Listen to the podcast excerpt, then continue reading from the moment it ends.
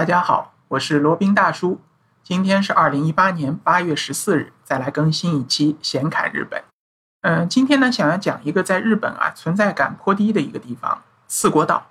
四国呢，日文叫西国谷，是日本的本土的岛屿当中最小的一个，一共有四个本土的岛屿啊。本州岛是最大的，接下来呢是九州岛、北海道、四国岛。四国岛是最小的。它全岛的面积呢，大概是一万八千多平方公里吧，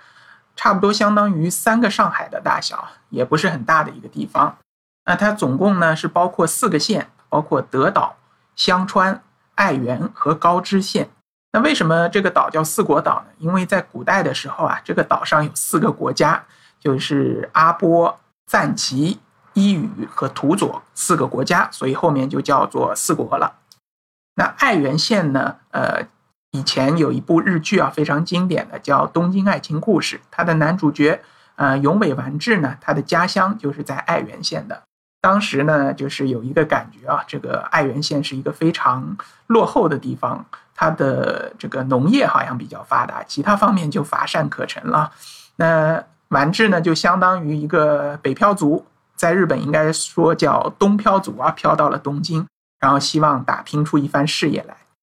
那宫崎骏呢，还有一个动画片叫《平成离合战》，也提到提到过这个四国岛。当然，主要的场景不是在四国岛，主要场景是在东京近郊的一个地方。他们好像是派出了一些这个梨子到呃各个日本的各个地方去考察，还是什么样的。其中有一个，他就是来到了四国那边呢，也是一个农业农业省吧。呃，好像还和当地的这个村姑喜结良缘，生了一大堆小姨子，也是一个很很好玩的一个情节。那四国岛呢，它当地是农业为主，工业和第三产业呢都不大发达。那它在它当地的这个饮食文化呢，也是因为这个原因啊，所以比较独特。嗯，当地呢它是盛产小麦，所以说当地的这个乌冬面啊非常的流行啊。它的其中四国岛当中的这个香川县，它的乌冬面的产量和人均消费量都是全日本，呃，有那个最著名的是叫赞岐乌冬面，还有叫名门乌冬面，呃，还有呢拉面也很流行啊，在德岛县里面有个德岛拉面也是非常非常著名的，是整个四国当中最著名的一个德岛拉面。嗯，其他呢还有一些海产品啊，包括鲷鱼啊。包括这个三文鱼啊、金枪鱼啊，都比较哦，金枪鱼应该不在里面，是鲷鱼和三文鱼，它是比较呃比较有名的。OK，那为什么它的存在感低呢？就是因为这个原因，它就是一些这个农产农产品嘛。那农产品呢，又不像北海道那么这个全世界非常的有名，只是在日本本土算是有一点小名气，所以大家都没有听说过。而且呢，四国这边的。自然景观其实也不是特别的有特色吧，所以说国内去日本旅游可能选择四国作为一个观光目的地的不是特别多。那四国的景点来讲一讲吧，四国这边最有名的当然是道后温泉了，它是位于四国上面的叫伊予松山市啊。那它是最有名的是因为很多天皇啊曾经到这边来泡过汤。而且呢，就是它这个汤呢，道后温泉，它是一个公共的温泉，公共的浴场，它是天皇唯一泡过的一个公共浴场。其他的那些浴场，天皇曾经去过的呢，都是私人的浴场，或者说那种私密性比较高的浴场啊。呃，然后呢，呃，宫崎骏还有一部动画片叫《千与千寻》啊，它也是这个取景于这个道后温泉，它其中有一个场景是汤婆婆油屋。它的原型呢，就取景于道后温泉，它是在日本拥有三千年的历史啊，三千年啊，三千年应该是春秋时期吧，就这个可以想象成孔子曾经泡过的温泉，这么这么一种感觉啊。它是日本三大古温泉之一，呃，非常非常的有名。那如果去四国旅游的话，建议去那边泡一泡，呃，价格也不是很贵啊。它是一个公共温泉，类似于我们国内的这个呃公共浴场吧。那再接下去讲，还有就是呃，另外一个景点呢，叫石锥山天狗岳。石锥山呢是四国最高峰啊，嗯，也是西日本的最高峰。那历史上呢，著名的空海大师和一小角，一小角应该是一个奇人吧？据说他有法术啊，他他曾经在山中这个石锥山当中修行过，呃，所以说呢，它是一个这个修道场吧，或者说一个这种奇人异事的一个信仰的圣地啊。那山上呢还有叫一个石锥神社，大家如果有机会可以去爬一下。另外，对于这个宗教方面或者说佛教比较有兴趣的小伙伴呢，可以去呃逛一下叫日本的叫四国遍路。所谓四国遍路呢，就是在江户时代啊，呃，有井有井真念法师在这个道路上就是漫步行走了大概二十年，他写过一本书叫《四国遍里林场记》，那四国遍路呢就由此而得名。那如果大家对于这个这种寺庙啊或者佛教这种历史比较有兴趣的呢，可以到这条路上去观光一下，怀古一下。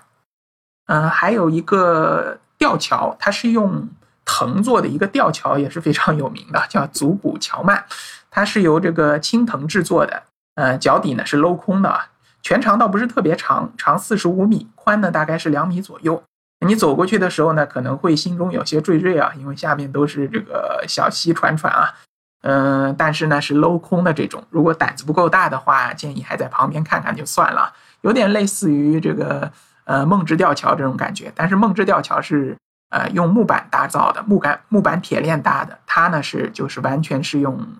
呃青藤来搭打造的啊，看上去非常有这种自然的感觉。呃，被日本认定为叫国家级的有形的民俗文化遗产。还有一个讲出来就非常有名了，这个呃不是不是一个这个这个呃景点啊，它是一个传统文化，就是四国的阿波舞，它是。德岛就四国上面德岛县上面的一个著名的传统舞蹈啊，呃，每年的八月份呢都会举行一场盛大的阿波舞大会。那基本上呢，这个男女老少啊，基本上居民都会呃涌上街头，这个用阿波舞来庆祝这个阿波舞大会啊。呃，阿波舞总体来说是一种非非常热情奔放的一种舞蹈，它音乐也非常有的特点。那如果正好八月份去的话呢，可以去看一下，体验一下这种犹如。呃，国外这种狂欢节一样的这种阿波舞大会，啊，另外特别要提一点，呃，四国还有一个景点非常有名，叫小豆岛，那上面好像是有一个呃艺术艺术景点吧，反正这个文艺女青年非常喜欢去啊，啊，应该是一个叫艺术节，反正文艺女青年非常喜欢去里面看一看，嗯，那如果有机会的话，可以从四国或者从那个北岸那边的呃。应该是广岛那边吧，还是基路啊？那边可以搭乘渡船，呃，到这个小豆岛上去看一看。那除此以外呢，其他也没有什么特别值得一去的这些景点了。所以前面就说过了，四国岛上面的景点不是特别的多。那再来讲一讲交通吧。四国的交通还算是可以啊。从呃上海这边可以有两个直飞的航班可以飞到四国，一个呢是东方航空直飞的，呃，从上海到松山的一个航班。还有一个呢是春秋航空直飞的，从上海到高松的一个航班。嗯，但是四国当地的这个呃交通就不是特特别方便了，尤其是它的公共交通。那如果准备搭乘公共交通的话呢，建议买一个四国 JR Pass，那就可以这个在固定的期限内，呃，无限次的搭乘它上面的铁路啊，它上面的 JR 铁路，呃，它有二到五天。之间的不同的期限，那价格是不一样的。总体来说呢，性价比还是比较高的。那如果是希望能够有更加个性化的一些选择的话呢，还是推荐包车。虽然包车也说过了比较贵，但是呢，在四国这样一个公共交通不发达的地方，还是很灵活的，而且呢，能让你去到一些公共交通无法到达的一些小众景点。包车的车主呢，或者包车的司机呢，也可以给你提供一些就是讲解的服务啊，也算是不错的一个体验吧。呃，总的来说呢，如果是在日本上基本逛的差不多了，那可以考虑去四国看一下，体验一下这种比较本土的、比较山清水秀的、比较不是特别发达的日本吧。嗯，也是一种不错的体验了。好，那今天这个关于四国的就讲到这里吧。好了，那这一期的显卡日本呢就先到这里，我们下期再聊。接下来是罗宾大叔的广告时间。罗宾大叔可以提供如下的收费服务，包括日本自由行、深度游的定制服务，以及日本经营管理移民的咨询办理服务。包括经营管理移民 DIY、经营管理企业托管安心服务、购入旅馆经营托管安心服务，以及赴美生子、赴加生子的咨询服务、赴美生子城市签的代办服务，以及美国、加拿大十年旅游签证的代办服务。还有呢，就是希腊购房移民服务，也叫希腊黄金签证项目。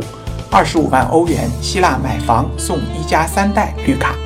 还有瓦努阿图绿卡捐赠项目，瓦努阿图入籍捐赠项目是全世界最经济、最快、最省心、最没有移民监的移民项目。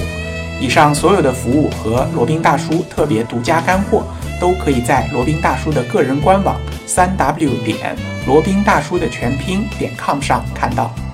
您也可以添加微信。八二七四七九七零八二七四七九七零，向罗宾大叔本尊咨询服务详情。